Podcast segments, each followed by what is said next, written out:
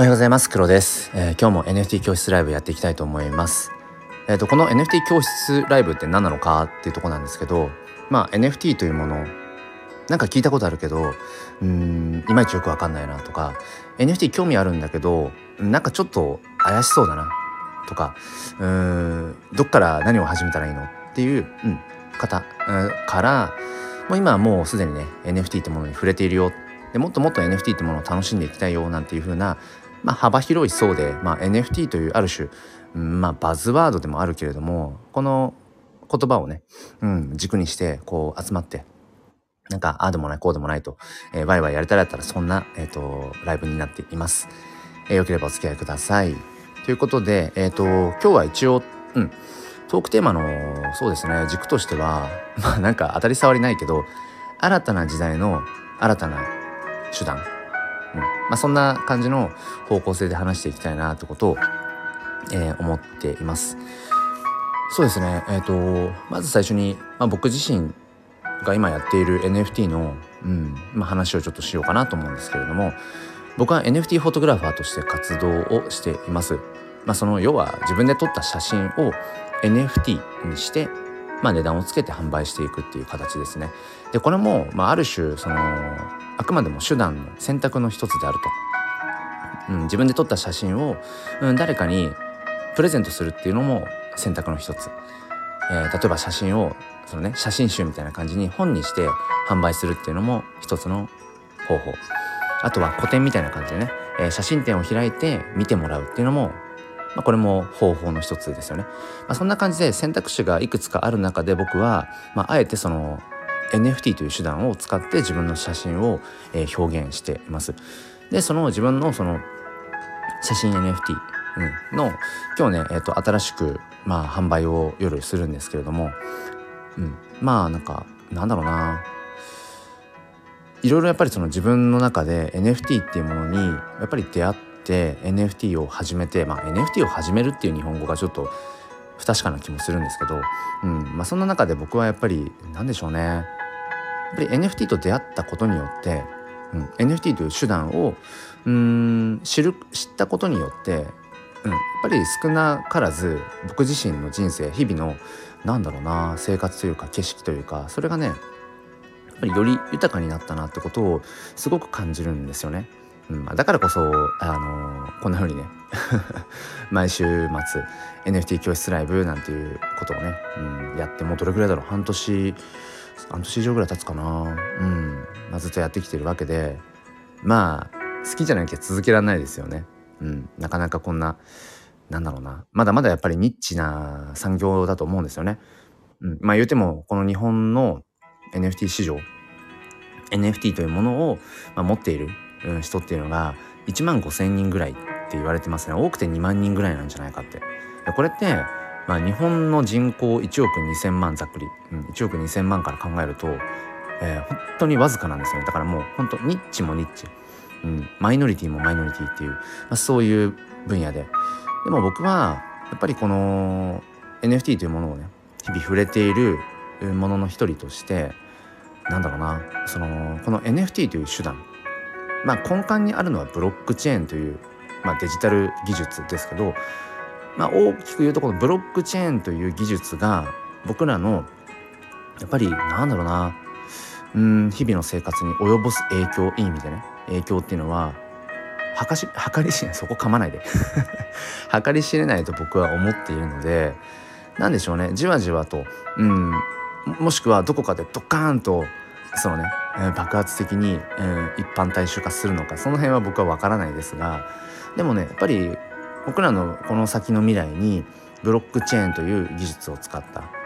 まあ、はたまた NFT という手段を使った、まあ、ものっていうのが溢れていくんだろうなって。で僕らの、えー、日々の生活の中に当たり前のようにブロックチェーンとか NFT っていうものがね、うん、普及していくであろうなってことをね僕はねや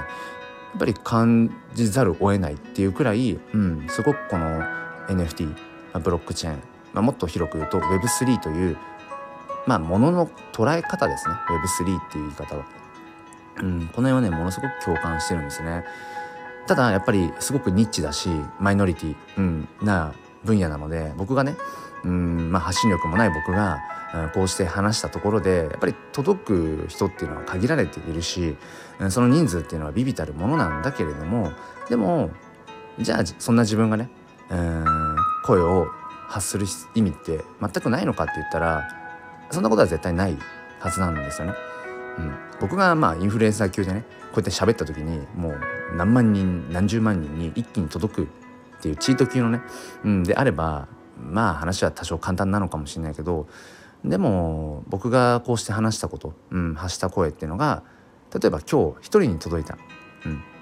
まあ、それを一人にしか届かないって捉えるのか一人にちゃんと届いたってどどう捉えるのかにもよるんですけど今日仮に一人に届いたとしたらその一人が、えー、とまた誰か一人に届けてってことをしていったとしてうんだんだんだんだん何て言うのかな、あのー、その加速度っていうのは増すはずなんですよね。うん、増していくはずなんですよその伝播するスピードっていうのが。で考えたらやっぱりいや自分なんかがね、えー、話したところでとか発信したところで、うん、たかが知れてるよ、うん、っていうふうに思うのはやっぱり違うなってことを思っています。うんまあ、じゃなきゃこんな風にね、あのー、毎週毎週は続けられないかなと思うんですけどそう、まあ、実際にやっぱりこの NFT 教室ライブっていうものを、えー、やってきた中で何でしょうそのね NFT に興味を持ってくれてで実際に仮想通貨ウォレットを作って、うん、仮想通貨をそこに入れてで今はねもう本当に自立し自立してっていうか、うん、もう自分で NFT ってものを楽しんでいるやっぱり方々っていうのもやっぱり何人もいらっしゃってそれはやっぱり嬉しいですよね。うん、うん、自分がこうなんか発したね言葉とかうんその話した声それをきっかけにして、うん、またその人の人生がこうまたちょっと豊かになるって、まあ、これ以上の喜びってないですよね。それが多分何かものを言うこうして音声発信を続けていくっていう、まあ、醍醐味なのかななんてことを、えー、思っていたりもします。でまあその新たな時代っていうところの話で、まあ、何がどう新しい時代なんだと新しい時代に向かっていくんだというところを、まあ、ちょっと話そうかなと思うんですけど、うんまあ、さっきも言った Web3 というまあ、その言い方ですね。この Web3 っていうのもよく聞くようになったと思うんです、まあ、書籍とか、まあ、テレビなんかでもね、まあ、テレビはちょっと僕は全然見ないのでテレビからは全然情報キャッチアップね、えー、してないんですけど、うん、まあそろそろ70になる僕の母が言うには最近ねあのテレビで NFT ってなんかやってたよとかメタバースってやってたよとか、うん、なんかそんなことを時々教えてくれるんですね。うん、なので、まあ、だいぶそういうふうに、えー、まあ、言葉としてはやっぱり聞かれるようになってきたのかなってことを思うんです。でじゃあ Web3 っていう思想、うん、っていうのが何なのか考え方って何なのかっていうところで、まあ、これはあれですね、えっと、インターネットですねインターネットを軸に考えた時のうん捉え方です。まあ Web3、まあ、もしくは Web3.0、うん、っていうのがあるので当然 Web1 とか Web2 ってものもあって Web1 っていうのは何かっていうと、まあ、インターネットができた時。で、えー、今とは違って最初のインターネットって受け取るだけだったんですよね。自分から発信はできなくて自分が受信するだけ。あのともするとダイヤル回線でつなぐような時代、まあ、あれが Web1 ですね、うん、そう。一方通行の時代って言われたりしますね、うん、で Web2 になると今度双方向の時代で今度自分からもインターネットを使って発信していけるようになると。まあ、これが Web2 と言われてます。まあ、いわゆるその SNS がこう、まあ、そこに代表されるところかな。うんまあ、こうしてスタイフで発信するとか、えー、Twitter でツイートするとか、えー、Instagram で自分のなんかこう写真をね載せるとか、まあ、そういった感じで発信をしていけるように、うん、受け取ることもできるし自分も発信することができるよってこれが Web2 の、まあ、時代の話ですね。でじゃあ Web3 って何なの、うん、そのブロックチェーン、まあ、根幹にあるのはやっぱそのブロックチェーンというデジタル技術ですねこのブロックチェーンというのがそのインターネットの発明を超える技術超える技術なんじゃないかってことを言われていてまだまだそのブロックチェーンという技術を十二分にはおそらくこう使い切れていないっていうところはあると思うんですけどあのー、じゃあ Web3 っていうのは何っていうとインターネットという解釈でいくと,、えー、と分散の時代と言われてますね。Web1 が、えー、一方通行の時代。で Web2 が双方向の時代。で Web3 が分散の時代。難しいですね。分散ってどういうことっていう、うん、分散ってどういうことだっていう話で。そのこれね Web2 のその双方向の時代。まあ今今のこのまさに僕らが今生きている2022年12月16日今日現在はまあ Web2 のゴリゴリの、うん、ど真ん中だと思うんですけど、まあ、中央管理的っていう風なただ捉え方をされてます。Web2 というのは。うん、だから今言ったようにいろんなこうインターネットを使って自分も発信ができたりとかうんするんだけれども一方でいろんなその自分の資産とか自分のその手段個人情報も含めてそれを、まあ、いわゆる GAFAM に挙げられるような、まあ、大企業ビッグテックとかがその自分の情報とか資産とかっていうものをまあ牛耳っていると。昨日もねあのまさにそのツイッターの方で、えーと、ツイッタースペースが突然開けなくなって、えー、もう聞くこともできないみたいな、えー、ことがあってで僕なんかは毎日ツイッタースペースでも夜発信をしているのであとやっぱこの NFT 界隈の人たちっていうのは結構その Twitter スペースをあのー、まあ、主戦場としていたりとかって結構多いんですよね。新しい NFT 出しますとか、うん、っていう時にその Twitter スペースでこうワイワイ海外やりながらっていうのが割とこう一つの醍醐味になっていたりもして、うん、なので昨日もあの P ナウンズというね新しいこうプロジェクトがうん、まあ、ローンチされるタイミングでスペースが開けないと、うん、なので急あの急遽ねそのボイシーの方でライブ配信をしたりなんとかして、まあ、そこはまあある程度インフルエンス力のある方々がねその運営にいるっていうところのある種まあチート的なねうんまあこうあのなんだろう選択肢だったと思うんですけどそう突如として普段僕らが使っているようなインフラとかってものが突然使えなくなる、うん、そういった要はなんだろうな。ある程度こうやっぱり独占されてしまっている、うん、管理されてしまっているっていう捉え方ができると。そこに来て Web3 っていうのは今度分散、うん、分散される。分散。あとはより個の時代になると、うん、だから今度は自分で自分の資産を自分で管理して、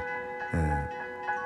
全部そのどこかに自分の持っているもの所有物とか資産ってものが、うん、いろんなそのビッグテックに預けておく今の Web2 の形ではなくて自分でそれを管理していくっていうそれが、えーと、Web3 であると。うん、なのでまあその分散っていうところで自分の資産を自分で管理するっていう分かりやすいところで言うとあの仮想通貨ウォレットですね。NFT というものをまあ、買ったり売ったり所有するためにはこの仮想通貨ウォレットというデジタルのお財布が必要になってきます。うんまあ、これは本当に作るのは簡単ですね別にお金もかからないし、うん、でまあ一般的なところで言うと、メタマスク、メタマスクというね、あの、狐のアイコンの、まあそういった、まあアプリもしくはブラブラウザのね、メタマスク、メタ、メタムスコです。メタマスクがあって、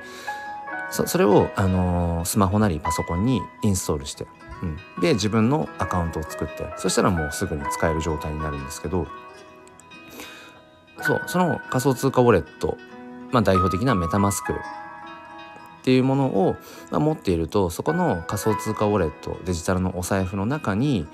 えー、まあ仮想通貨ですね、うん、仮想通貨を入れておいたりだとか NFT を入れておいたりだとか、うん。まあ、そんな風にして、えーまあ、自分のその資産を管理していく、うん、ですね。うん、まあその日本円とか、まあ、外貨みたいなまあ、法定通貨をあの仮想通貨に変えるためのその仮想通貨取引所っていうものの、えー、口座開設っていうのも必要になってきたりはするんですけど、うん。あのー、まあ、先日ねその仮想通貨取引所海外のえっ、ー、ととある、うん、仮想通貨取引所が突然経営破綻に追い込まれて、えー、そこに預けていた仮想通貨がこう出せなくなるみたいな、まあ、そんな事態があって、まあ、そういうのもあって今仮想通貨がまた暴落をしているっていうところがあるんですけど、まあ、ほぼほぼ日本人は使っていなかったんじゃないかなと思うんですけど。うん、FTX、FTX っていう仮想通貨取引所と、うん、でもその時やっぱりすごく言われたのがうん要は仮想通貨とかってその Web3 っなわけですよね。うん、分散の時代のお金であると。でもそれを仮想通貨取引所というまあいわゆるその銀行的なところに預けているっていうのはものすごく Web2 的だよねっていう、うん、どこかに自分の資産っていうものを委ねている状態なので、まあ、そんな中でうんそうですね。だからお金が出せなくなっちゃったっていうのは Web3 的じゃないと、うん、やっぱりちゃんと自分で自分の資産を管理していかなきゃいけないよねっていうところでっぱりその仮想通貨ウォレットの中にお金をじゃあ入れておくのか。でもそれだとやっぱり危ないよね。って結局この仮想通貨ウォレットって誰からでもねこう丸見えなんですよ。中身が。うん、この開かれた状態ですね。ブロックチェーンという技術がそもそも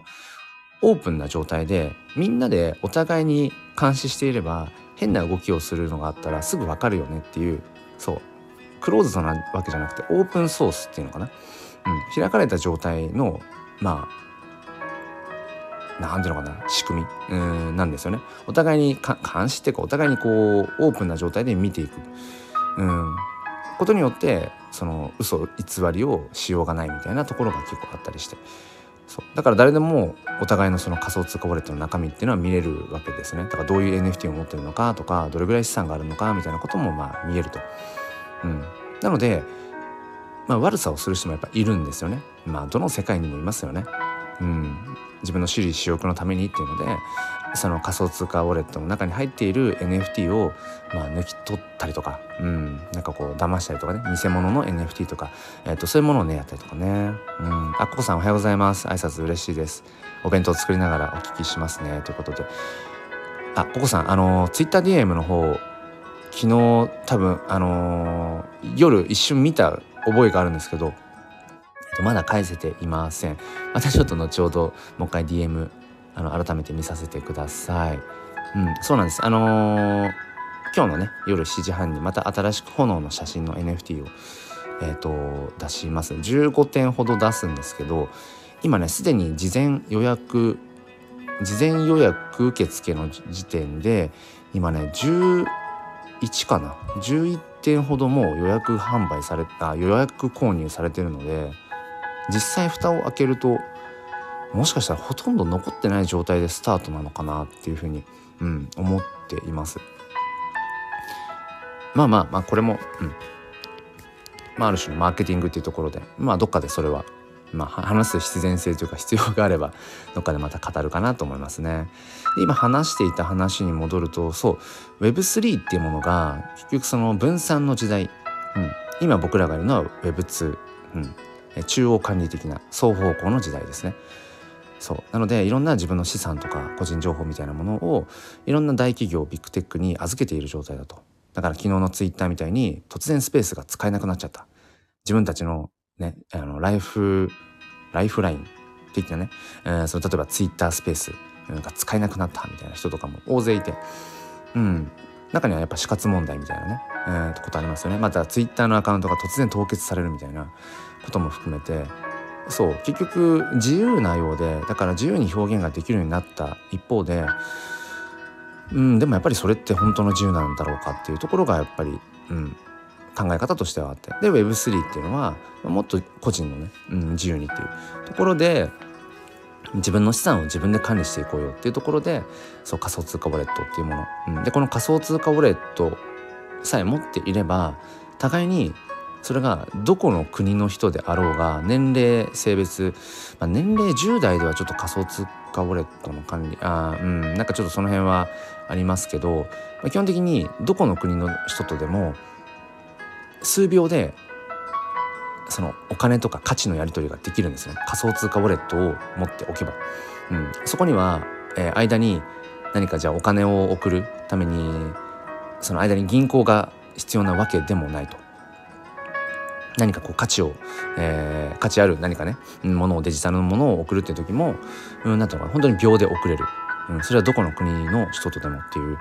そういったところが、えー、やっぱりすごく革新的なわけですよね。うん、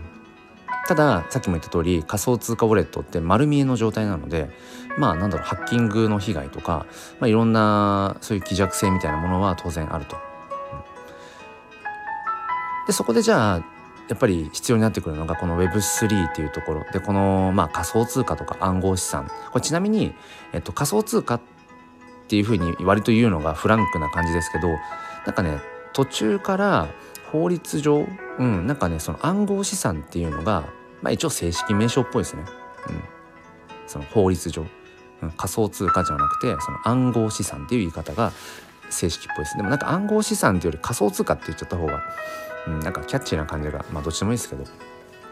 そうそう。なので、えー、とその仮想通貨ウォレット、うん、っていうものを、まあ、どう管理していくのかっていうところがやっぱりすごく重要でその仮想通貨とか暗号資産っていうのを、まあ、クリプトって言ったりするんですよねクリプト。うん、でこの、まあ、要はリテラシーって言いますよね情報リテラシーとかマネーリテラシーとか、まあ、ともすると英語リテラシーとかさまざ、まなその知識というのかうんそういったものをやっぱり必要になってくると。うん、だからちゃんとそのさっきも話した、えー、少し前にね海外のその仮想通貨取引所 FTX というところが突然突然なのか分かんないけど経営破綻に陥って、えー、そこの仮想通貨取引所に預けていた仮想通貨がなんかこう引き出せなくなるみたいな、うん、なんかそういうまあちょっとした事件があって。その時にいやいや仮想通貨って要は Web3 の Web3 のね、うん、新たなお金というかお金というかまあ価値ですね。うん、それをどこかに預けているっていうのは、まあ、すごく Web2 的だよねっていう話になってやっぱりちゃんと自分で NFT もそうだし、えー、仮想通貨とか暗号資産、うん、まあ、そういう丸々まるっとこうトークンって言ったりもしますけど、まあ、そういったものをちゃんと自分で管理しなくちゃいけないよねっていう話がよりこう言われて、うん、でも仮想通貨ウォレットメタマスクとかに、えー、入れっぱなしじゃちょっとやっぱ怖いよね。うん、なんで怖いのかっていうと NFT を買う時とかあとは NFT ってものをこう新たにうん何て言うのかなこうゲまあ、要はゲットする時とかにうんまあ、その外部サイトとつないだりすることっていうのがこう少なくないんですね。でその時に接続したサイトが偽サイトとかうんなんかそのトラップが仕込んであったりとかした時にあの誤ってそのこっちがねそのボタンを押しちゃったりだとかクリックなクリックしちゃったりとかってした時に仮想通貨ウォレットの中身が丸々抜き取られちゃうとかっていうことが起きるんですね。でやっぱりそれを防いでいくためにはどうしたらいいかっていうのがそのセルフあ間違えたいやいいんだセルフカストディセルフカストディっていう、まあ、言葉があって自分のそういう暗号資産仮想通貨とかっていうのを自分でちゃんとこう保管管理していこういくっていうことをそのセルフカストディっていうんですけど、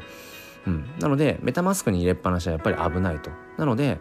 うん、方法はいくつかあるんですがそのメタマスクを、うん、一つだけじゃなくて分散させておく、まあ、リスクヘッジですよね。あとは僕も使ってるんですけど、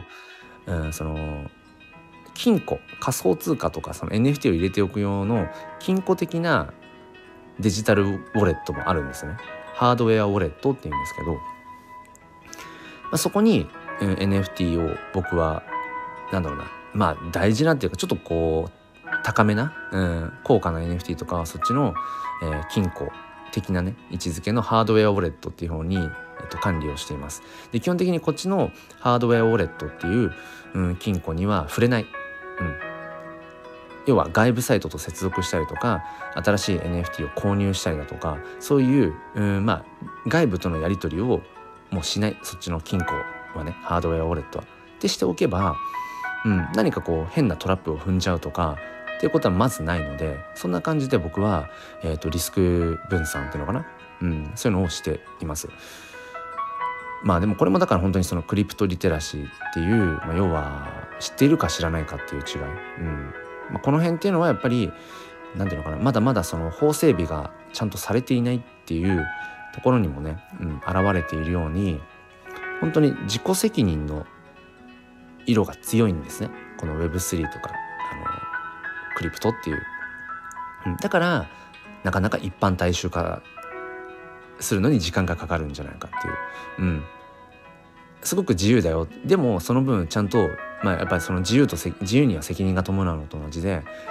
ちゃんと、うん、勉強してね。ちゃんと自分で自分の資産を管理してね。じゃないと下げられるよとかね。もちろんそこをこう、うん、その部分ばっかり言うとえじゃあ危ないし危険だからじゃあやる必要なくないっていうふうになっちゃうからいやでももっとそれ以上に、うん、NFT という手段、うん、仮想通貨ウォレットっていうものを持っておくことによって増える手段選択肢っていうものがあるんだよっていうことを同時にやっぱり話していく必要がある。うん。そうそこはねやっぱり大事だなってことはねつくづく思うんですよね。そう。だからなんだろうな。そのうちね。うーんわかんないです。あの全世界の全人類がわかんないけどあのまあまあいいやスマホを持っている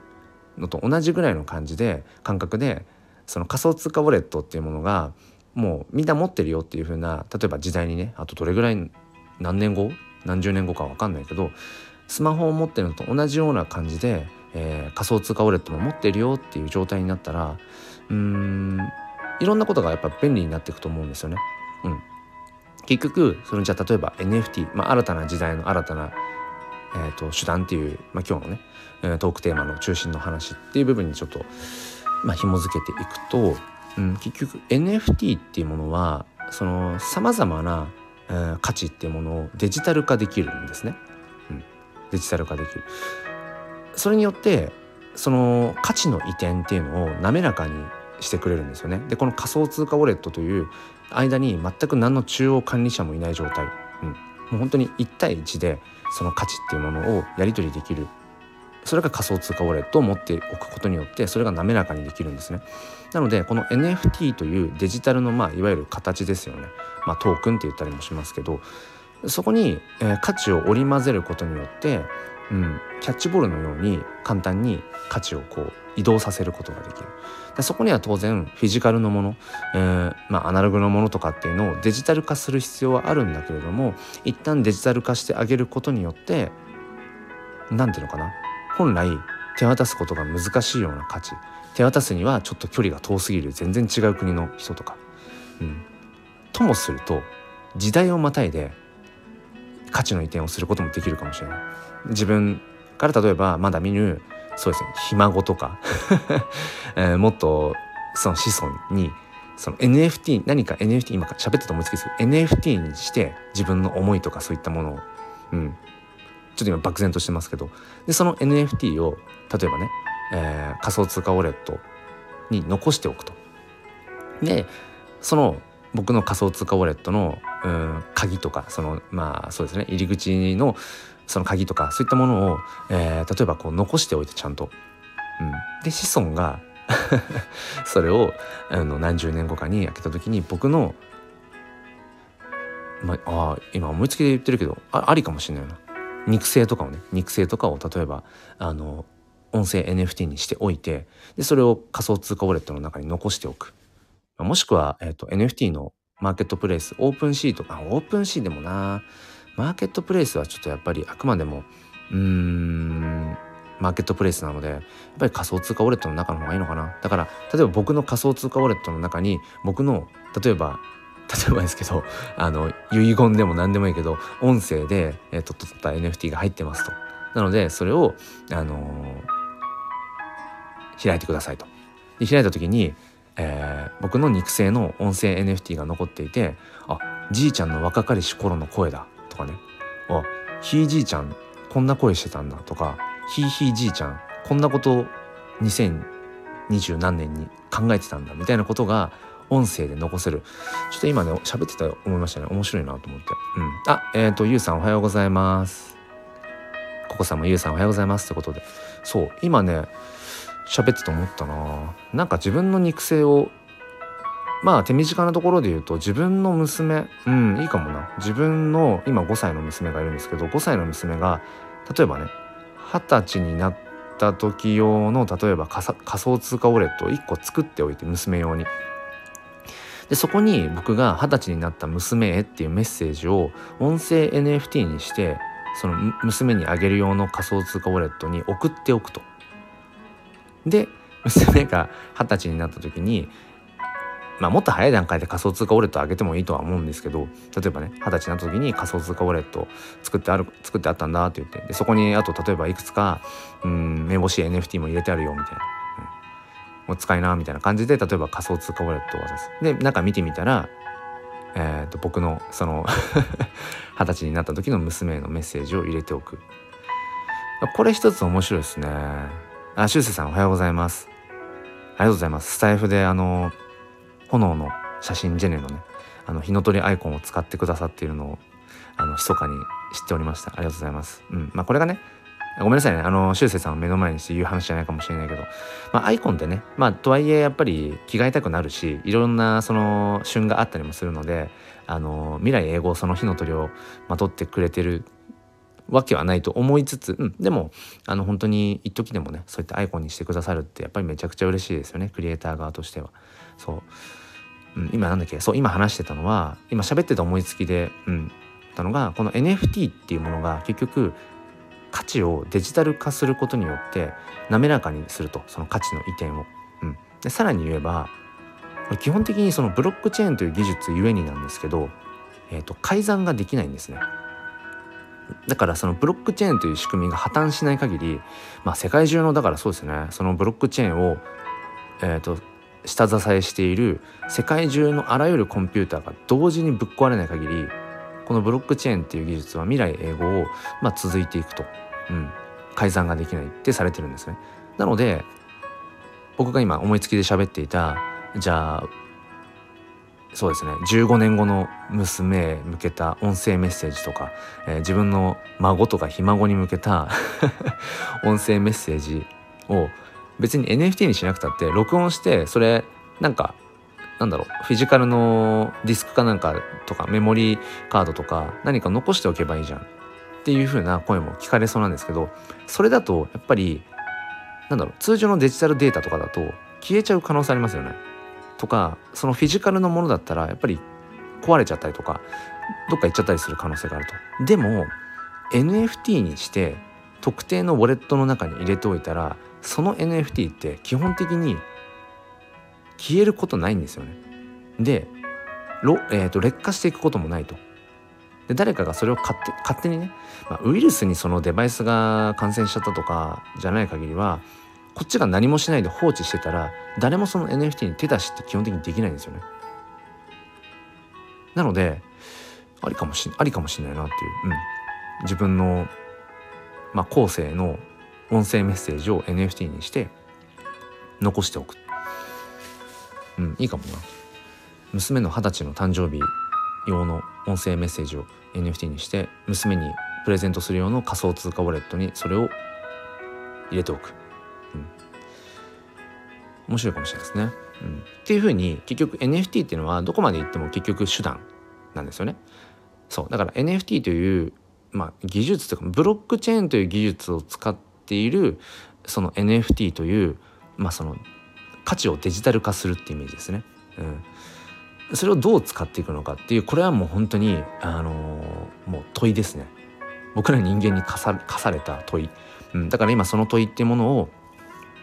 えっ、ー、と本当にみんながこぞって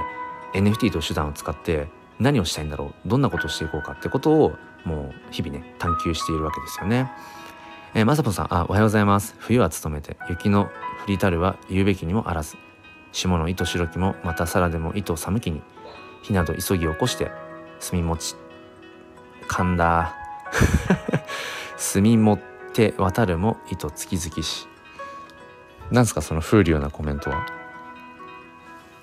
めちゃくちゃ風流じゃないですか。あれですか火ですか？火とあの炎の写真ジェネにかけてくださってるのかな？もしかしたら。うん。今ねまさぽんさんそこあ火にかけてるんですね。ありがとうございます。そう。今日ねまたあの僕のその今話した文脈で言うと僕はその写真 NFT ですね。NFT 僕の撮ったその写真をデジタルのその要は NFT という形にすることによってじゃあ何をしたいんだっていうとこですよね。目的は何なのっていうと、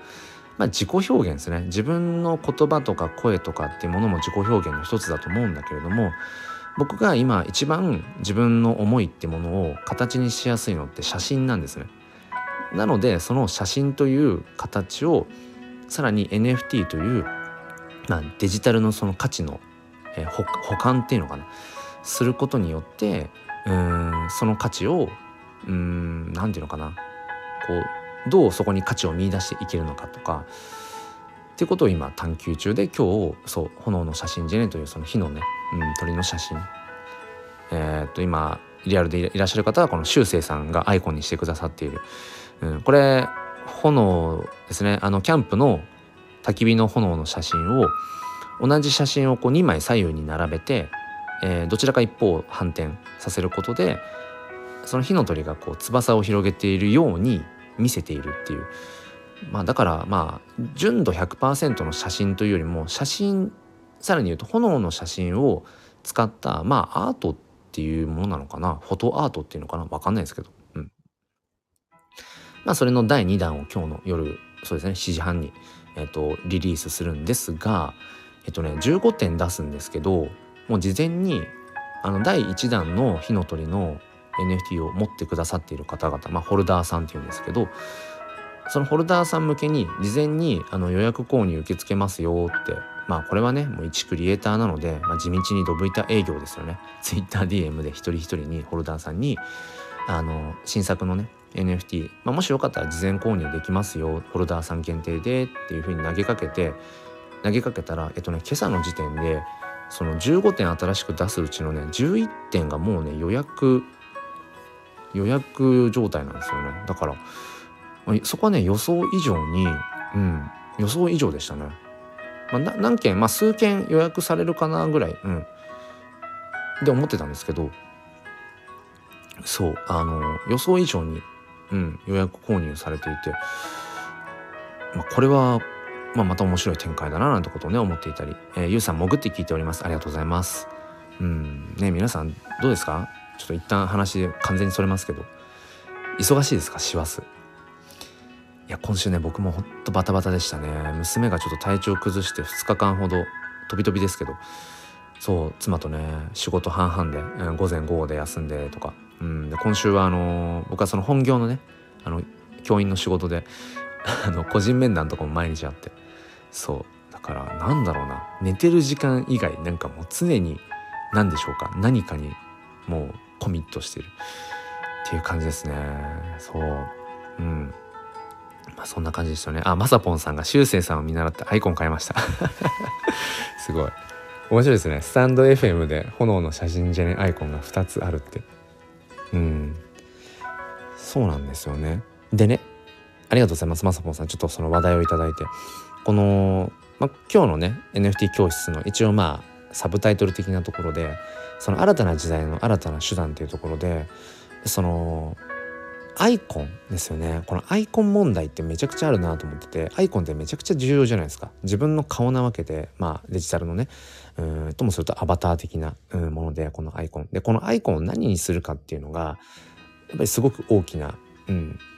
ところで。うんで例えばその NFT クリエイターからすると自分の NFT、まあ、特に言うとその要はイラストとかそのアイコンに使えそうなねもの。まあプロフィールピクチャー PFP って言ったりもするしますけど。しゅうせいさんファイヤー。まさぽんさんイエーイ。っ て早朝から盛り上がっておりますが、うんまあ、このね日のこの盛り上がりの感じがね、うんまあ、ちょっと伝われば嬉しいんですけど。そうそう。そのこのアイコン何にするかっていうところでこの NFT クリエイターとかっていうのは、まあ、自分のそのね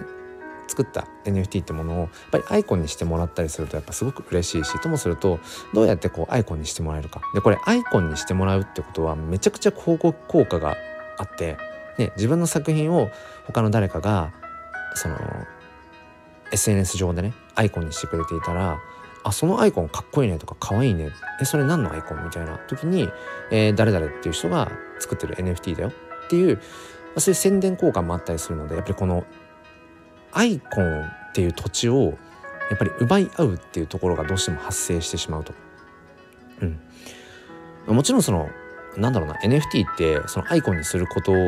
だけじゃないので当然ねその価値っていうのは、うん、もちろんごくごくまあ一部であって氷山の一角に過ぎないんだけどその NFT の使い方、活用方法としてアイコンにするっていうのはこれあくまでもその画像的な絵柄がある NFT の話なので中には NFT って言っても全然別に絵柄がどうこうじゃなくて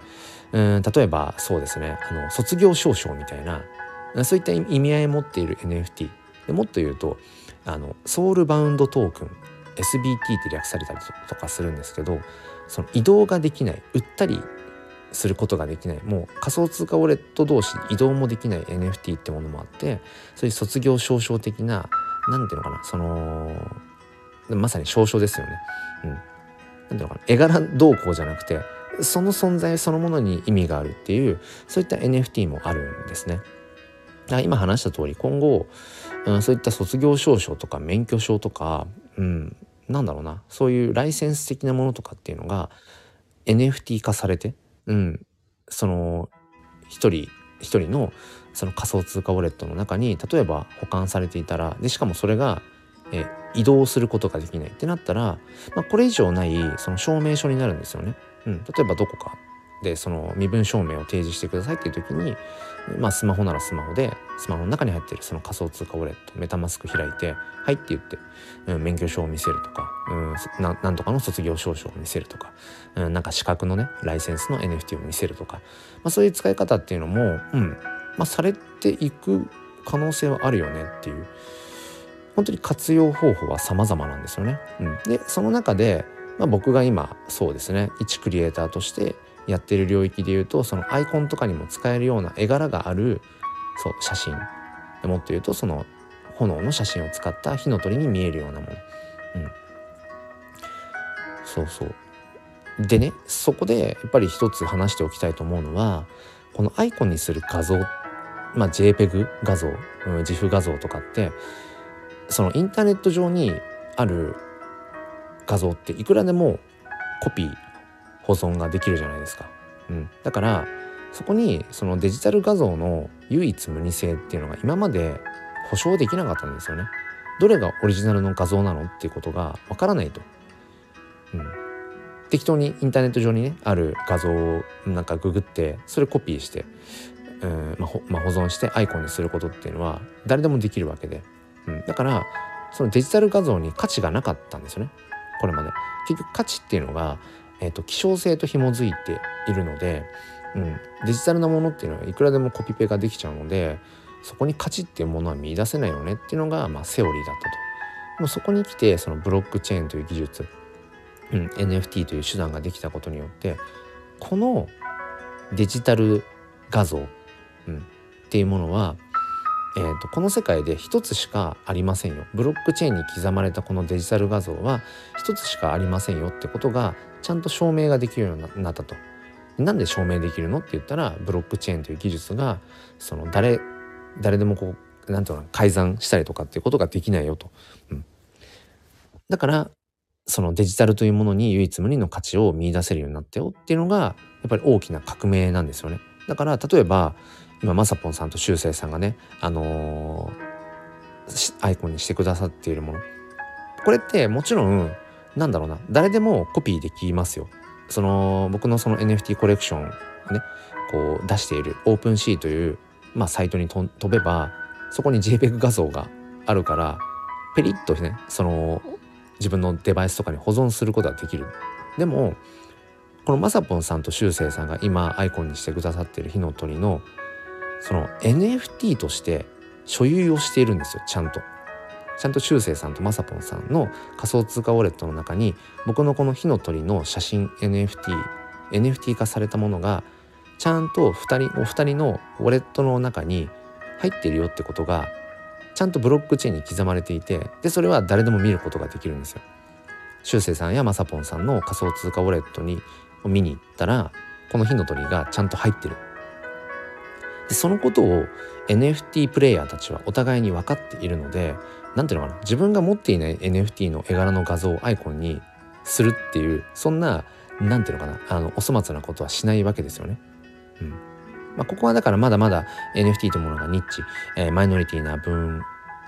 野なので、まあ、なかなか伝わりづらいかなと思うんですけど、うん、だからここにある種その所有欲っていうものも満たしていてうんとまさぽんさんとしゅうせいさんは自分が NFT として持っているこの火の鳥だからこそアイコンにした時に何ていうのかなちゃんとその自分の所有している NFT をアイコンにしているっていう何ていうのかなあの独占欲所有欲みたいなものが生まれるんですよね。これが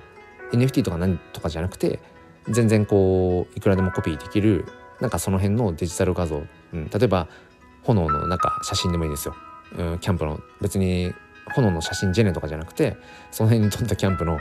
火の写真をアイコンにするのとはまた意味が違うんだよっていうこの辺もありますよね。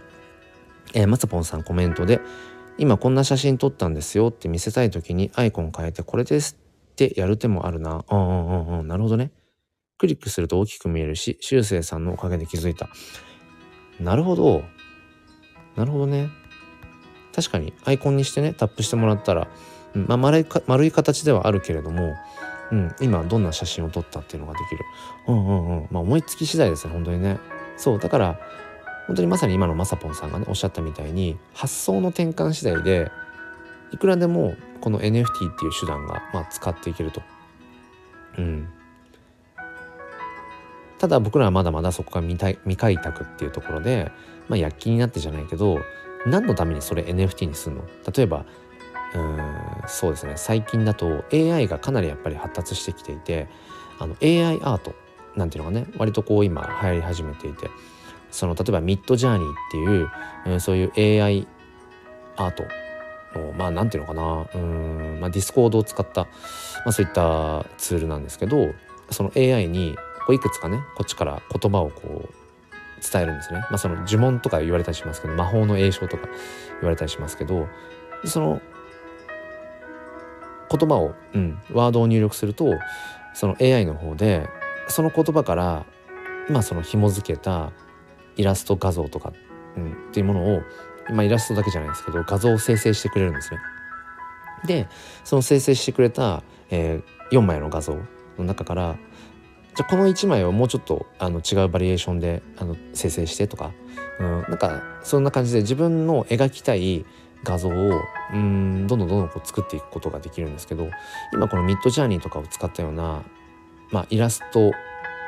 AI イラストとかあとはまあちょっとこうそうですね CG っぽいものとかそういったものをやっぱりたくさん作ってそれを NFT にしているっていうことも結構最近あってただやっぱりそこで思うのがじゃあ AI に描いてもらった、うん、なんかその絵柄イラストみたいなものがありますのですごく魅力的ですと。じゃあそれを NFT にしましたって言った時にでもじゃあその NFT にしたことによってうーん何のそこに価値が生まれるのかっていうただただ可愛いかっこいいクールっていう絵柄の、まあ、画像を NFT としてまあ買って、まあ、そこにどういう意味があるの？なんてことをやっぱりねえーと、思う人もいると思うんですよね。ちょっとそこを話していきたいと思いますがその前に水分補給をしますね。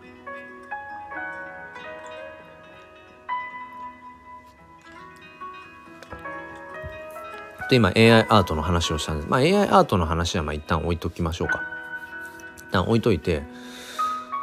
じゃ僕が今話しているその絵柄とか画像そのものにもうんなんかこう魅力価値があるような NFT うんじゃあそれを持っていて何になるのっていうところなんですけど、まあ、これはねあの実際にやっぱりその自転車に乗った時の気持ちよさって自転車に乗ってもらわないと伝えられないっていうのと同じようにやっぱね NFT を持ってみないと NFT を所有するっていう感覚がどういう感覚なのかっていうのはやっぱ想像できないんですよね。言うてもやっぱりこの、えーと、ブロックチェーンの技術を用いた NFT っていうものを僕ら人類が今まで経験をしていないので想像できないんですよね。だから NFT を所有する感覚っていうのはやっぱ NFT をも所有してみてくださいとしか言えないっていうかそこはね、うん、まああるんですけど、まあ、それを言ったら元も子もないのでちょっとその部分話をしていこうと思うんですが、うん、やっぱりさっき言った通りそのこの所有欲ってものが確かなものとして実感できるんですよね。うん、この画像デジタル画像絵柄っていうものを持っているのが自分なんだと。自分しかいないんだってことが、まあ、ちゃんとその互いに証明される、まあ、これはある種の共同幻想でもありますけどね。お金と同じで。お金っていうものも結局貨幣経済、えー、この紙ペラ に1,000円とか5,000円とか1万円の価値があるわけじゃなくて価値があるとお互いに信じているから貨幣経済が成り立っているっていうのと結局同じでまあお金だけじゃないですよね。結構その共同幻想で成り立っているものってこの世の中にまあいろいろあると思うんですけど、うん、まあこのブロックチェーンっていう技術そのブロックチェーンという技術は別に共同幻想ではないけれども、えー、そこにその生まれた、まあ、仮想通貨のね代表的なビットコインっていうようなものも、まあ、最初は何だろう。うん別に無価値なものだった。でもそこに価値があるとみんながこう信じてえー、信じ始めたからうんその仮想通貨というものに共同幻想としての価値が生まれてきたわけで。うん。まあ、でもその中でだからブロックチェーンというものが改ざんできない技術であるってことは、まあ、そこは別にその共同幻想っていうか、まあ、そういう仕組みなんだと、うん、そこをみんなが理解した上でだから NFT 化されたこの画像っていうものは、うん、世界に1個しかないよってことが定義されていたら、うん、そこは覆しようがないわけですよね。そのクリエイター側がまた同じ絵柄同じデジタル画像を NFT にしてっていうふうに焼き増しをさしていってしまったら当然その希少性っていうものが薄くなってしまうんだけれどもそのクリエイター側がもうこのデジタル画像っていうものは、うん、金輪際もう NFT 化しません。もう1点しかこの世には出しませんっていうことを、うん、ちゃんと貫いてさえすれば、うん、やっぱりその NFT にされたデジタル画像っていうものはこの世に1点しかないよっていう、うん、ことが、うん、まあなんていうのかな確かなものになると。だからそれをこうその画像を所有しているっていうところにやっぱりね僕らはね所有欲をやっぱり満たされる何かってありますよね。うん。ゆいさんおはようございます。えー、まさぽんさんそうなんですよ。NFT 購入した瞬間に所有した喜び感が半端ない。体験しないとマジでわからないです。そうなんですよね。これはね何だろうな。うまく表現できない、うん、僕らのその所有欲をなんか満たす感覚っていうのそこはね確実にありますよね。ゆいさん作業しながらってことで、えー、まさぽんさんとゆいさんがねあのいつもながらあの乳繰り合い始めておりますが、えー、変わらずちょっと話していこうかなっていうふうに 思いますけれども。あゆいさん明日の朝5時半からですよね。ちょっと早いですけど5時半からあのゆいさんと今まだちょっといらっしゃってませんがあの佐藤さんと3人でいいのかな？あのー、なんだっけ、えー、とふにゃふにゃふにゃふにゃラジオコラボライブ。よろしくお願いします。明日の5時半。早いですね。30分程度ですけどもよろしくお願いします。またあの告知したいと思います、うん、そうそう、えー、何の話だったかというとそう NFT を所有する感覚っていうのはこればっかりは体験してみてくださいとしかちょっと言えないっていうね。うん。ところですね。そう。でこのじゃあその NFT を所有していることによって何の価値意味があるのっていうところ別に誰かそれ質問したわけじゃないですけどそこに一方的に答えるとすると結局 NFT って何なのっていうところでまあ手段ですよと、うん、じゃあその手段を通して NFT ってどういう持ってることによってどんなメリットいいことがあるのっていう話をちょっとしていこうと思うんですが、まあ、いくつかあるんですが、まあ、分かりやすいところで言うと今言ったように所有欲を満たす。あこのアート作品、えー、デジタル作品画像のね作品。まあ音楽とかもあるのでまあデジタル作品と言いましょうか。それを持っているのが自分だけなんだっていうこのやっぱり所有欲を満たす。やっぱこれがまず一つ大きいかなと思いますね。うん、例えば僕が今アイコンにしているこれスーパーノーマルという、まあ、海外海外、うん、海外の、えーと、NFT コレクションなんですね。えーと、全部で8888体あって、まあ、これ以上増えることはないんですけど8888種類の、まあ、多種多様な、えーとね、テーマとしては国籍年齢、うん、人種みたいなものをにとらわれない、まあ、そういったさまざまな、えーとまあ、なんていうかなうん人間の、うんキえー、キャラクターというかそれが、えー、8888種類描かれている NFT のうちの一つなんですね。僕のこの今アイコンにしているのは、まあ、スーパーノーマルという NFT コレクションでこのイラストを描いているのが韓国の、えーと、アーティストのジプシーさんっていう方なんですけどジプシーさんが描かれるイラストそれをまあなんか国際的なえっ、ー、とまあなんていうのかなプロジェクトとしてまあ様々なところとこうコラボしたりだとかこの前もなんかどっかはハイブランドと、うん、コラボしたりとかもしてましたね。でこのまあいわゆる NFT ってもの、うん、それを持っていることによって何がいいことがあるのかっていうとこのじゃ Super Normal という NFT を僕がじゃあ買いましたと。った時にその Super Normal のコミュニティがあるんですね。まあその Discord という、まあ、チャットツールを使使うんですけどでそこに入ってでこのスーパーノーマルの NFT を所有している人しか閲覧ができないそういう、えー、チャンネルが開放されるんですね。どうやって開放されるのっていうと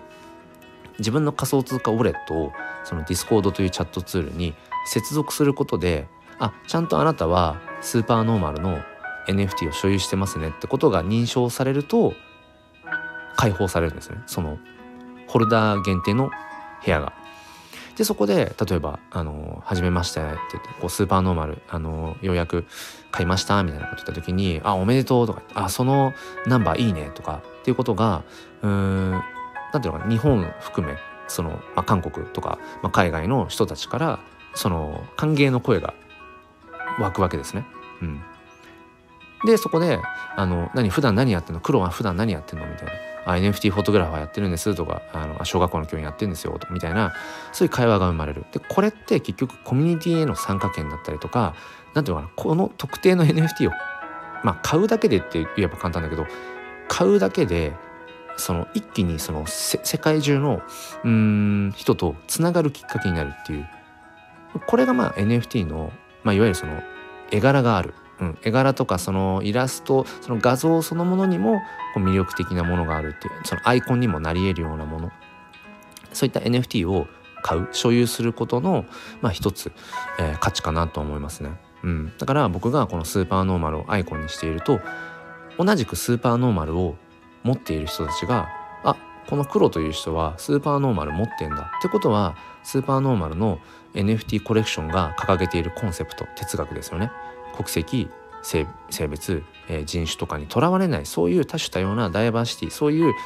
えー、思想っていうものをあ尊重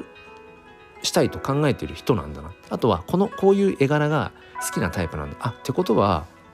黒と話が合うかもしれない。みたいなことを、まあ、分かりやすくしてくれる。っていうのがある種この NFT がそのデジタルファッションって言われたりする一つの理由ですね、うん、だから NFT ってものとアイコンっていうのはものすごく親和性が高いし一方で何の NFT をアイコンにしてるかによってそのまあある種こうなんだろうなカテゴライズされてしまうっていう弊害もあるかもしれないですね。うん、中には何て言うのかなこの この NFT コレクションをアイコンにしている人たちこのコミュニティってこういう傾向があるよねみたいな、良くも悪くもね、うん。まあ、そういうカテゴライズをされてしまったりするので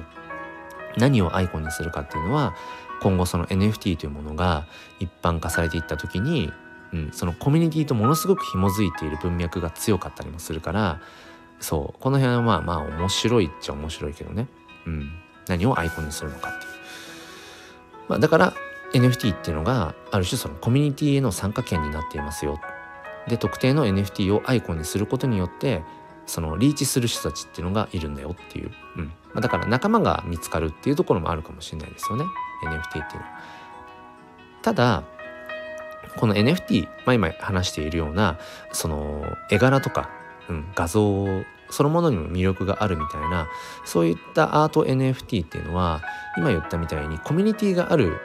NFT ばかりではないんですね。例えば僕なんていうのは本当に個人でやっているのでそのプロジェクトとかそんな大それたものはないし、えー、コミュニティもないし、うん、でも今回の僕がやっているその炎の写真ジェネっていうのはそのジェネって何かっていうと generative とか generative の略であのー、元になる素材としてのいくつか、えー、画像を用意しておいてそれをこう組み合わせることによって何通りものパターンの素材は一緒だから近しい絵柄なんだけどでもさまざまな種類の、えー、画像を生成することができる。それがジェネラティブ、まあ、略してジェネって言ったりするんですけど今言ったコミュニティへの参加権みたいなものはほぼほぼこのジェネラティブの NFT が多いです。えーと、1万点とか2万点とか。僕の今アイコンにしているスーパーノーマルも8888種類のそのジェネラティブ NFT 元は似ている。でもちょっと違う、うん、それが結構こうコミュニティとの接続っていうのがすごく、えー、高かったりするんですよね、うん、それで、えー、今回この僕が展開している炎の写真ジェネっていうのはうんそのジェネラティブという位置づけでやっています。まあそもそも写真でそのジェネラティブとして展開している人を僕はほぼほぼ見たことがない、まあ、少なくとも日本でやってる人は分かんないですあの僕は知る限りではいないかなっていう、まあ、そこにも面白みを感じて今回挑戦をしてるんですね。写真でもちゃんとそのジェネラティブとして通用するのかどうか。うん、あとは今これはやっぱやって3週間ぐらい経って感じるのはジェネラティブとして展開しているからこそそこに形はないんだけれどもなんかコミュニティ感が生まれ始めてるんですよね。この火の鳥の、えー、思っている人同士がなんかその火の鳥アイコンにするこすることによってまあ、それが一時的であれねなんかこの仲間意識みたいなものがいい意味で生まれるというかこれっていうのはやっぱりその似たような絵柄で展開していくコレクションジェネラティブとしてやっていかないとやっぱ成立しないなってことを今回すごく思ってます。僕があの以前からずっとやってるもう一つのメインコレクションがあるんですけどそっちは何だろうな例えばお花の写真があったりとか鳥の写真があったりうん、釘の写真があったりとかなんだろうな一点一点違うんですねもう全然その写真のまあ要は対象物が。なのでそこにジェネラティブ的な要はこう似たようなコミュニティ的なニュアンスはそもそもその写真の絵柄にないのでそうあそういうコミュニティ的な雰囲気っていうのは生まれないんです生まれてこなかったんですけど今回の炎の写真ジェネに関しては絵柄が似ているジェネラティブ的であるがゆえにそこにやっぱりあ君もそのアイコン持ってんだみたいな。あと肌から見た時にあこの人とこの人同じ NFT コレクションなんだなってことがやっぱりパッと見た時に分かる。それはともするとあこの人とこの人っていうのは似た価値観同じ何かにこう興味関心熱狂ができる、うん、人なんだなってことが分かりやすいっていう、うん、だからある種 NFT 今言っていたようなアート NFT 絵柄があるような NFT っていうのはその価値観とか哲学の、うん、ある種こうフィルターにもなってるっていうねそういう文脈がありますね。えー、まさぽんさんのコメント、えー、 Super Normal ホルダーの意識が高い気がする。 CryptoPunks のホルダーさんたちのように持ってるだけで意識が共有できるって思わせるコレクションの匂いがする。うんそうですね。うん、このねやっぱスーパーノーマルっていう NFT コレクションが目指している一つとしてはそのラグジュアリーブランド。まあいわゆる例えばビトンとかプラダとかグッチとか。うん。その要はうんブランドを自分の身にまとっている。それが要はその、えー、どこか自分のステータスをこう高めるような確かあのね実際ねそのじゃあビトンのバッグ持ってる人が 本当に人間としてあの品格高いのか質が高い人なのかって言ったらそれはまた別だけど別だけどある種このブランドこのブランドをまとうそれだけでそこに価値があるそれだけで、えー、そこにお金の対価を支払う意味があるみたいなそのブランドをまとっていることによって、うん、そこに共通言語が生まれるみたいなそういう文脈ですよね。でそのスーパーノーマルっていうのは、まあ、そういうラグジュアリーブランドを目指してるってところもあるので、うん、なんていうのかな。やっぱりね安くはないんですね。でまあ NFT 教室なのでまあ露骨に話しちゃおうと思うんですけど僕はこの今アイコンにしているスーパーノーマルのこの男性の彼ですね。彼は、えっと、数日前にえっと今のレートで言うと6万かな？6万7万ぐらい。7万円弱で買いました。7万円弱で。これフィジカルの普通の買い物で考えたら高いですよね。普通に高いですよね。7万って。今自分で言って思ったけど高いよな。うん。お小遣い制のパパが買える金額ではない。まあでもそこはねなんかあの NFT を自分で作って売ったりとかうんまあ転売したりとかっていうそういう中で生まれている仮想通貨でまあ楽しくやっているのでフィジカルの僕のあの毎月のビビたるあのお小遣いには一切手を触れていないのでまあそこはね、うん、まあいいですよね。うん、っていうところで何ていうのかな。そのただこの今言った数日前に7万円弱で買ったこの NFT っていうのがえっとね、10ヶ月前はね当時のレートで言うと150万円ぐらいで売買されていた NFT なんですね。そうだからこのスーパーノーマルっていうのがえっと本当に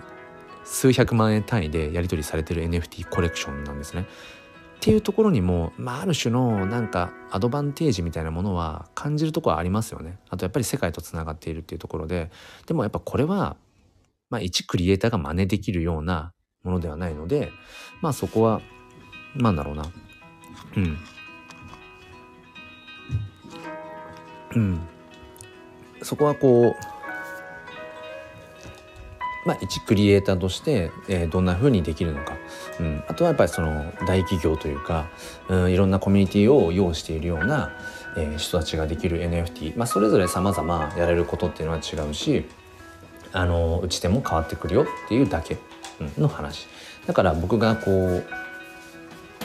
一クリエイターとして、うん、やっていることっていうのと、うん、そういうふうにスーパーノーマルみたいなそういうねなんか NFT コレクションを自分のアイコンにまとうことでまたいろんなさまざまなコミュニティに自分が参加していくっていうのはまた違った文脈だったりしますよね。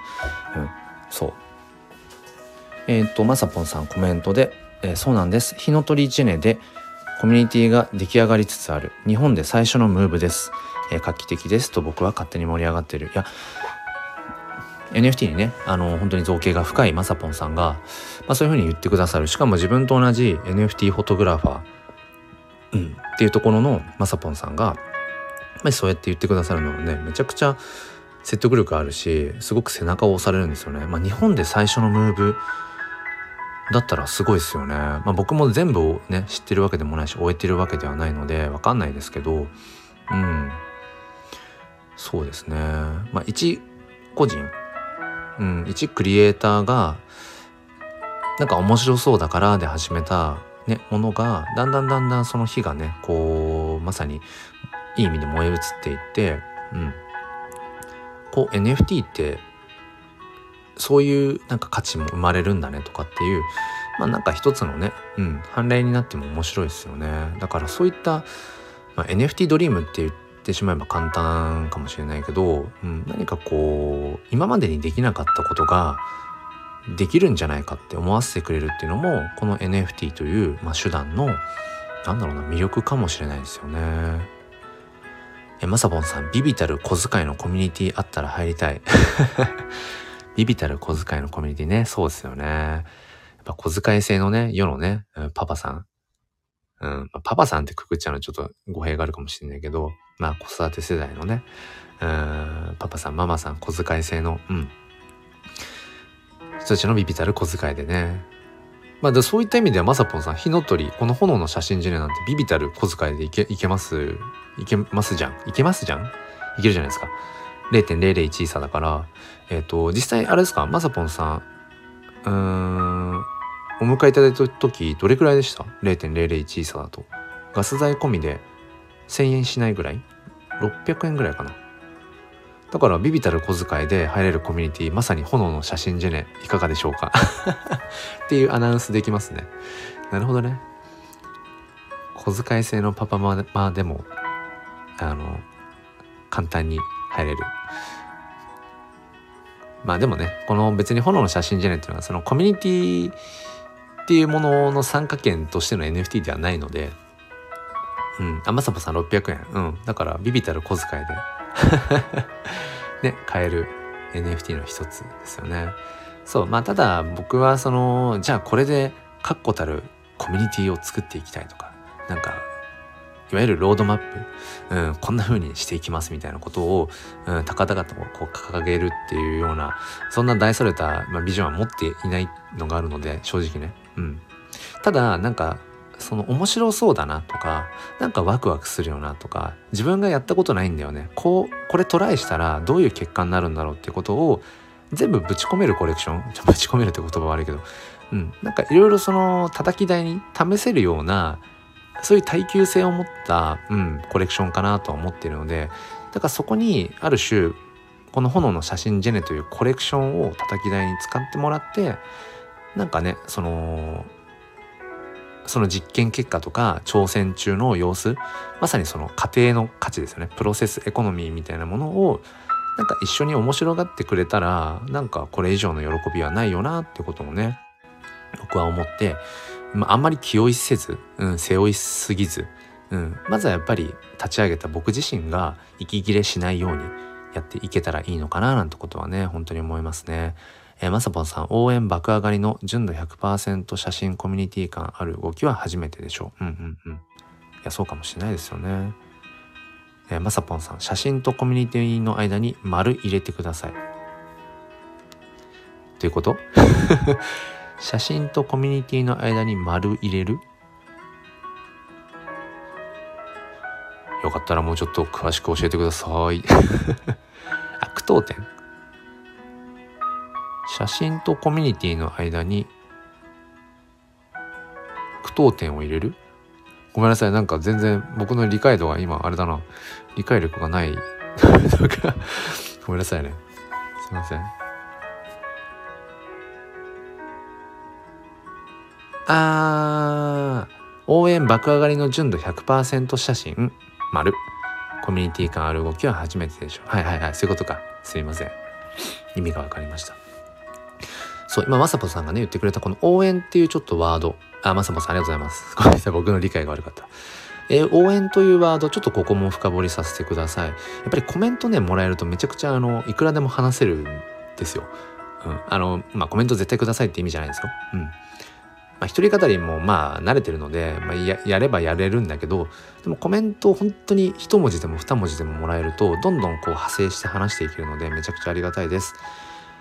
まあ、この新新しい時代、うん、新時代っていうとちょっとあの「ワンピースの歌の新時代を連想するので、うん、新しい時代のその新しい手段っていうところでこの NFT っていうところとこの応援っていう言葉これはねものすごくやっぱ親和性が高いなってことをつくづく感じています。うーんと例えばクラウドファンディングってありますよね。まあそのお金をいくらいくら支援してもらってその支援金によってうんこういうことをしたいですっていうことをまあきちんと、まあ、プロジェクトとして、うん、なんか伝えていってこうお金をこう集めると。でそれでリターンとしてこういうものを差し出しますみたいなものがあったりとか一方でもう一方的に、うん、お金をその支援してくださいっていううん、形もあると。うん、でこの NFT っていうのがこのクラウドファンディング2.0みたいなあの言われ方を最近特にされていてこの NFT という手段を通してこの応援という文脈がものすごく絡み合っていたりとかします。うん、例えばあの推し活ってありますよね。自分の好きな、えーとまあ、アーティストなり、うん、なんかクリエイターなり、うん、そういった人たちを応援したいと自分が推しているのはえー、この人だよ。でそこに、うん、いわゆる応援としての、まあ、それが投げ投げ銭みたいなこともあるかもしれないですよね。ファングッズを買うっていうのもそうかもしれない。そのクリエイターの作品を買うっていうのも推し活かもしれない。でやっぱりここの、文脈っていうのと NFT っていうのが結構やっぱ相性が良くてうん一クリエイターが手掛けている NFT アート NFT ってものもやっぱたくさんあってで僕もねあの実際所有をしているんですけど佐藤くすりさんというイラストレーターさんがいて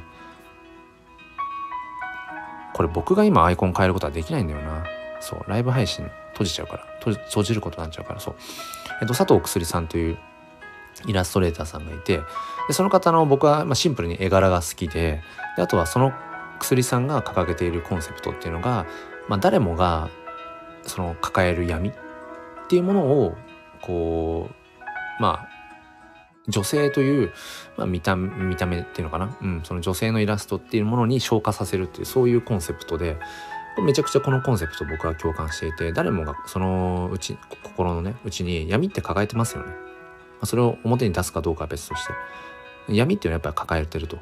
でもこれ表裏一体でやっぱり闇があるからそこに光が生まれるっていうところで、まあ、僕ら人間っていうのは普段やっぱりいいことばかりじゃない。でともするとネガティブなことばかり目についちゃう。でもだからこそそんな中に希望とかうんなんか未来のねその期待みたいなものが見いだせると喜びとかが生まれるっていうすごく共感していてでそのやっぱり佐藤薬さんというイラストレーターさんを、まあ、応援したいいわゆる推し活的な気持ちもやっぱそこにあるから何ていうのかな、うん、だから NFT を買ったとか NFT をその買ったそのまま売らずに持っているっていうそこに応援っていうものがやっぱりあったりするんですね。あとはまあ何でしょうね。例えばここ最近で言うとふるさと納税ありますね。ここ最近っていうか、うん、ふるさと納税、うんまあ、特定の自治体に、うん、あらかじめこうね税金を納めることによって、まあ、それぞれの人のその所得によって変わってきますけど限度額が。うん、あの限度額内で、えー、ふるさと納税をすれば実質2,000円ぐらいでその返礼金返礼品をまあ、もらえますよっていう制度ですよね。僕も毎年活用してますけど、まあ、今年はそのふるさと納税の返礼品が NFT になるっていう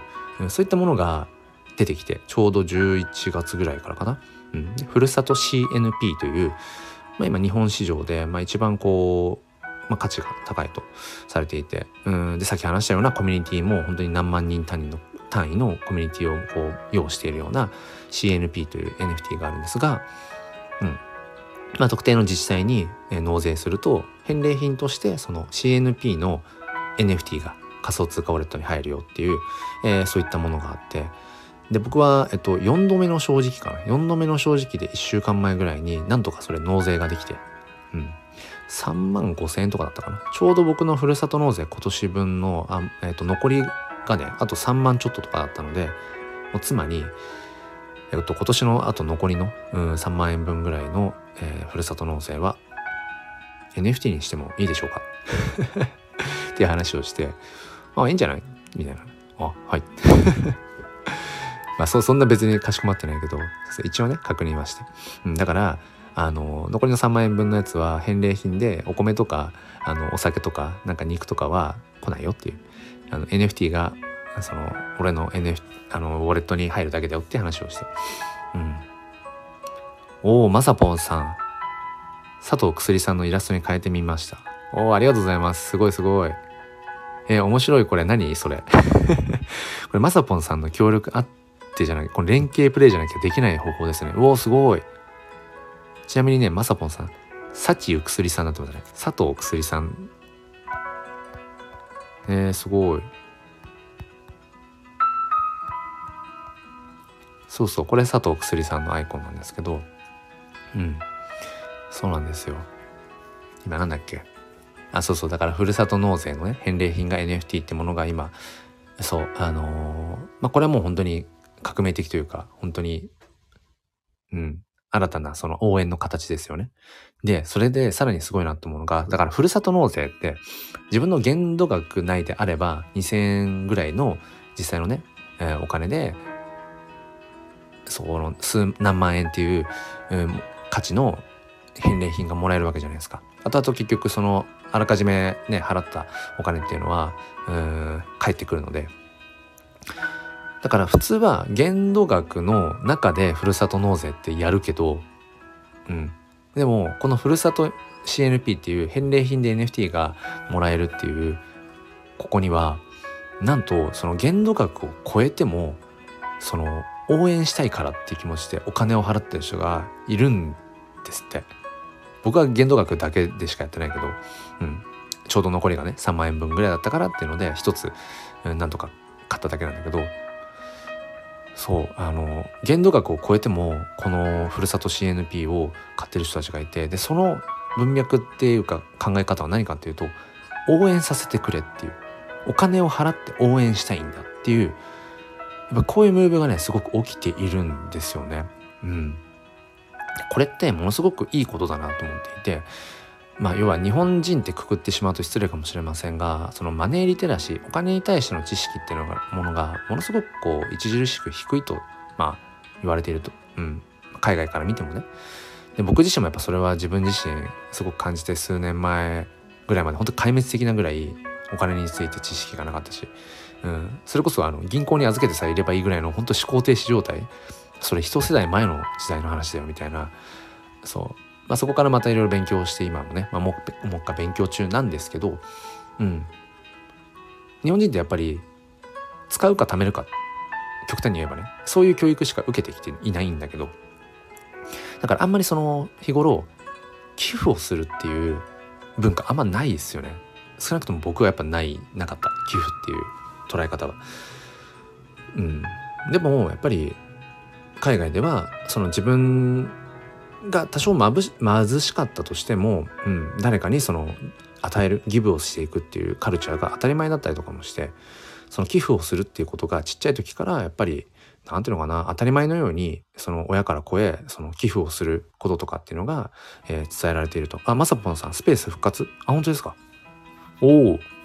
スペース復活の情報？じゃあ今日の夜あれですねできますね。あの炎の写真じゃない第2弾のとリリースのスペースがリアルタイムでできるかも。おおちょっとまだ自分で確認してませんが。そっかそっか。なんだっけ今の話。そう。だから寄付をするっていう文化がまたこの日本でねまたどんどんどんどんこう広がっていってくれたらいいよなと思うしこの返礼品が NFT っていうものが一つのきっかけになってまたねその、まあ、ある種目立つじゃないですか。ふるさと納税の返礼品が NFT みたいなメディア好きそうですよねそういうのって、まあ、そういったところから何々 NFT って何なの？あ応援のそういう意味合いみたいなものもあるんだな、うん、お金を払ってでもこの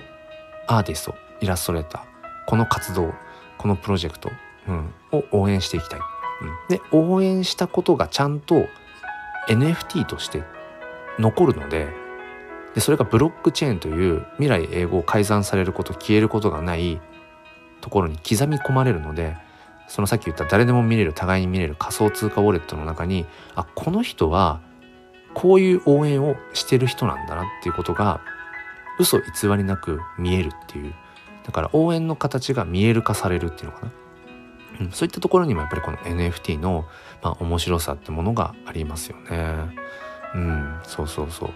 で今そのまさぽんさんがね「おスペース復活」っていうふうに今コメントくださいましたけどそう昨日ねツイッタースペースの方あツイッターでそのスペースが突然開けない。聞くことすらできないみたいな、まあ、ちょっとざわつきましたよね。僕もこの炎の写真ジェネという挑戦を始めてうーんツイッタースペースを毎日ずっとやってきてたんですね。3週間近く。で昨日も仕事終わってよしじゃあ今日もまあ5分でも10分でもと思ってスペース立ち上げようと思ったらできないと。でなんかいろいろこうねタイムライン見たりとかしたらなんかマスク氏がブチ切れてあの スペース機能停止したらしいと。かスペース機能廃止したらしいっていう話とかあとはいやなんか一時のなんかツイッターのそのシステムのバグかなんかでなんか明日までにはなる治るみたいだみたいな話とかいろいろあってね。で昨日はそのとあるね NFT プロジェクトのローンチがあったりとかして、うん、そのスペースができないとかなんかすごいバタバタ NFT 界隈もバタついていたりとかねしてましたけどこれで結局あの Web2Web3 の話につなげていくとやっぱり結局ものすごく Web2 の話なんですよね。中央管理的。結局僕らがいつも当たり前のように特に僕もそうですけど毎日当たり前のように Twitter スペースというライブ配信機能も使っていたと。でも突然あ、それはまあ結果的にバグとかだったのかもしれないけど、あのー、当たり前のように使っていたインフラが使えない。これってやっぱりものすごく中央管理的なわけで、うん、でともすると、まあ、ツイッターなんかも、ねあのー、まあ、トランプ氏がアカウント凍結されたみたいな話もね、あの前にあったようにやっぱり僕らのその行動とか僕らがこう形作っている価値とか表現っていうものがうん、自由なようでどこかでやっぱり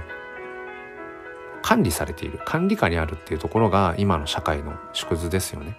うん、そこからのやっぱり脱却、うん、もっと本当一人一人が自分の資産自分の、まあ、その資産っていうのはお金だけじゃなくてもねいろんな価値ってものを自分で管理してうんいけるようなやっぱその分散の時代にやっぱしていきたいよねっていうもっと選択肢を広げていこうよまあ、それが Web3 の、まあ、捉え方ですね。まあ例えばそこで言われるところとしては、まあ、DAO 自立分散型組織 decentralized autonomous organization あやっと言えた。DAO うん。自立分散型組織って日本語ではまあ訳されるんですけどまああの分かりやすいのは株式会社とまあ比較されるかな、まあ、株式会社とかそのいわゆる会社っていうのは、うん、あの中央管理者がいてで、まあ、トップダウン型でねうんこう進んでいくわけなんだけれども DAO っていうのは中央に権限権力を持った人がいない、うんまあ、厳密な、まあ、その DAO というのを言ったその人ブタリック・ビテリン。間違えた逆だ。ビタリック・ブテリン。そのブロックチェーンのね技術を使ってそのまあ、イーサリアムチェーンという、まあ、新たな仕組みですね。うん、それを考えた超天才。イギリスかなんかの人かな。うん、10代にしてそのイーサリアムチェーンという NFT の、まあ、元に、元というか、うん、NFT の走りになっている、その仕組みを考えた人ですよね。もうわけわかんないですよね、頭の中ね。その方がその DAO というものを、まあ、最初言っていて、で、その DAO の定義が、中央に権力を持った人がいるんではなくて中央がそのプログラムであるともっと言うとブロックチェーンっていうとそのスマートコントラクトというあらかじめ決められたプログラムに沿って物事が全部こう成立していきますと。だから最初にスマートコントラクトをもう描いてしまったらあとは描いてしまったというか描いたらあとはもうそのプログラムにのっとっていろんな物事が進んでいく。今後の社会の在り方としてうん中央にその権限を持った人間だから既得権益みたいにならないように中央が AI とかプログラムで動くでその周りに僕ら人間が紐づいているみたいな、うん、そういったものが DAO っていう定義をされていて。ただまあこの本当に定義のまんまの DAO を体現できているものっていうのはほぼほぼなくて、うん、っていうねそういう話もあったりとかして、うん、そうですね。今この話した DAO の定義を、えーと、ちゃんと成立させられているのは、えーと、ナウンズ DAO っていう海外のプロジェクトですね。毎日、えーと、1体ずつもう完全に自動生成で誰かが作ってるわけじゃなくて最初にスマートコントラクトというそのプログラムでセッティングされてて毎日1体ドット絵の、うん、画像が生成されます。でそれが毎日、えー、本当に100万前後とかで、えー、買われるんですね。で買われたそのお金がうんとその共同の仮想通貨ウォレットに、まあ、トレジャリーウォレットって言われるんですけどそこにどんどん毎日入っていく。で今それがもう本当に何百億みたいな感じで、えー、入ってるわけですよね。でこの共同のお財布の中に入ってるお金の使い道をその毎日生成自動生成されるあの画像を持っている所有している人たちでそのお金の使い道を起案して、えー、可決させてそのお金を使っていくっていう。うんまあ、これが今一番 DAO 的であるというふうに言われていますね。そう。で、昨日、まあこの日本でもやっぱそのナウンズという DAO、そこにやっぱコミットしていくためにも、うん、まあ一人でそのナウンズの NFT を何百万のやつを買うっていうのはなかなか難しいとこもあるからそれこそクラウドファンディング2.0的な感じでみんなでお金を出し合ってこのナウンズの NFT を買いましょうでみんなでそれを所有するという形にすることによって本家のナウンズに、まあ、影響力を及ぼしていくでそのナウンズの共同のお財布に入っている多額のお金を、うん、なんかそのなんていうかな社会のためにこう使っていくそういう提案性のあるプロジェクトみたいなものもあったりしてそうだから本当に NFT ってものが、うん、これまでの社会の在り方速度ってものを変えていくっていうところがまあありますね。えー、まさぽんさん Web3、Web3 といったって結局 Web2 の仕組みの上に成り立ってる感が半端ない感を感じた。うんうん。Twitter のトラブルでした。あ、やっぱりトラブルなんだ。マスク氏がブチ切れてなんとかとか、スペースはもう廃止だ、スペースは有料にするんだ、みたいな、そういうことじゃないんですね。うん。まあでも確かにね、まさぽんさんがおっしゃるように Web3 の話をしていたりだとか Web3 の思想を持っていたとしてもそれを結局表現したりその活動をしている土台にあるのは結局 Web2 のインフラなんですよね。Twitter スペースで、えー、NFT の話 Web3 の話をしていたところで結局土台は Web2 の Twitter というね Twitter 社が牛耳っているプラットフォームであると。うん、そこなんですよね。だからなんだろうな結局 Web3 の話をしているというか Web3 的なことを言ってるんだけどやってることは Web2 の時と変わらないよねっていうものもあるし、まあ、別にそれがいい悪いっていう意味ではなくてやっぱりその辺っていうのはなんかなんだろうな。これ本当に Web3 的にやる必要があるのか。いや Web2 的でいいんじゃないのとか、うん、そのいわゆる DAO 自立分散的にやる必要があるのか。いやいや普通にこれまでの従来通りの会社の在り方、うん、中央管理的な方がいいんじゃないの。トップダウン型で進めた方がこのプロジェクトはいいんじゃないのとかね。や、これはわざわざ NFT にする必要なくない？フィジカルで手渡しすればいいんじゃない？とかね。うん。なんかそういう、やっぱり、結局選択の話なので、これまでの何かを消し去って、うん、否定をして、その上に成り立つものが Web3 なわけじゃなくて、Web2 までの選択肢も含めて、もっといろんな選択肢があるんじゃないかなっていう、まあそこが、まあ Web3、うん、の話っていうところですかね。なんか今ふと話し切った感があります。ちょっと話し切った感があるので。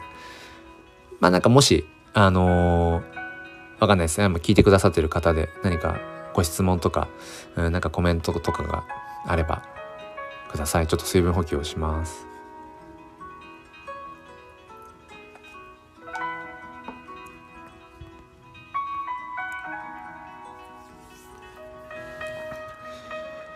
そんな感じかな？はいでちょっとツイッターの方も見に行こうかなとも思うので一応最後に宣伝というところで、まあ、ツイッタースペースがまあ治ってちゃんと自分もね、えー、と立ち上げられるのを確認したらですけど、えっ、ー、と今日12月17日土曜日の夜7時半に、えー、僕が今挑戦している、うん、炎の写真ジェネという、うん、ものの、えっ、ー、と新作のリリースを今日の7時半にします。で、そのまあ模様をね、えっ、と、リアルタイムで Twitter スペース。まあ、もし同時にできそうだったら、このスタイフでライブ配信も同時にしてもいいかもしれないですね。あのまあ、そんな感じでいろいろ面白おかしく今日も挑戦をしていますので、えー、応援をしてほしいなと思うと同時に、えー、僕自身も別にこの NFT とかそうじゃないとかね、あの関わらずやっぱり今日この瞬間を挑戦している、うん、人を僕もやっぱり応援をしたいので、えー、お互い楽しく、うん、行きましょうっていうそんなところですかね。うん、はい。まあ、ととにかくね、あのー、体が資本なので、うん。そうそう。本当にそれはつくづく思いますね。うん。やっぱフィジカルあってのものなので僕らは。やっぱ有機物なのでね。はい。ということで、あのー、そんな感じで今日の NFT 教室ライブを終わりにしたいと思います。とリアルタイムで参加してくださって、えっ、ー、と、コメントくださったりとかね、あのー、した皆さんありがとうございます。あの、ながら聞きでね、あの、聞いてくださった方もありがとうございます。あと、いつもアーカイブで聞いてくださってる方もお付き合いいただき、ありがとうございました。明日はこの時間、うん。この時間っていうかもう今1時間半ぐらい喋っちゃったけど、うん、明日の朝5時半からは、えっ、ー、と、ゆいさんと、えっ、ー、と、佐藤さんと3人で、特にあの テーマはないんですけど、あの、ふにゃふにゃラジオっていう、うん、なんかコラボですね。なんだろうななんか、いつもピンとしているイメージの僕の小学校教員とか、えー、佐藤さんもね、あのーあなんなんていうあれで言えばいいんだけど医学療養士であってたかなとかね。あとゆいさんが一刀彫り職人さんだったりとか。なんかこうちょっとこう硬いイメージのある、えー、本職を持っている方々方3人。うん。ちょっとそこを取っ払ってふにゃふにゃしようぜっていう 思いつきの、うん、コラボライブ明日の朝5時半からスタイフでやりますので、えー、そっちの方ももしね、えー、よかったら遊びに来てくださいちょっと早いですけどね朝ねあ、ココさんありがとうございます。ゆうさんもありがとうございました。あ、タカランさん潜ってました。気づきませんでした。ありがとうございます。えー、しゅうせいさんもありがとうございます。まさぽんさんもありがとうございます。はい。じゃあそんな感じでね。今日は娘のお遊戯会、えー、年長保育園生活最後のお遊戯会がありますので、え、望遠レンズを抱えていきたいと思います。